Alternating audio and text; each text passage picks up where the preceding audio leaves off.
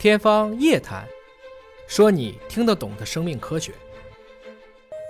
特别谢谢刘教授给我出了很多的课题啊。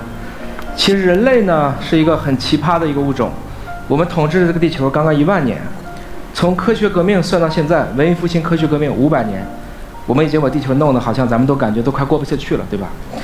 这个过程中呢，我想有一点我很确定的是，在座的各位，我们大概率今天在场的平均活到九十岁。这是我看得见的，啊，今天北京的预期寿命，人均预期寿命，不是说人均寿命啊，预期是你能活到多大，已经在八十四左右了。中国香港八十六，日本关西地区的女性已经九十了，所以在座的各位，再过四十年可能还在搞同学聚会，啊，从这个意义上讲呢，我们要为我们人生的财富做一个长期的积累。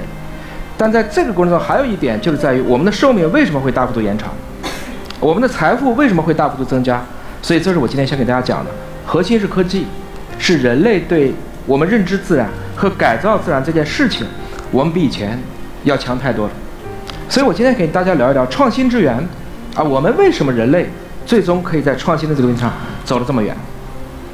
首先呢，二零二二年呢，啊，如果你是一个做科技史的人，啊，这是一个特别重要的、值得纪念的年份。这不简简单单的就是一个虎年。你要知道，这几位大师，如果霍金还在，今年八十岁。杨振宁先生还在，今年刚好百岁诞辰。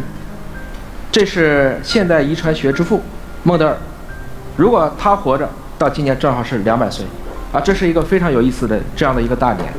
他们有些人开启了生命科学的前沿，有些人给我们开启了物理的前沿。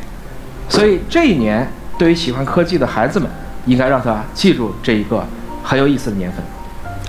那么。其实能跟杨振宁这样的大师在同一个时代、同一个城市，他就在北京，对吧？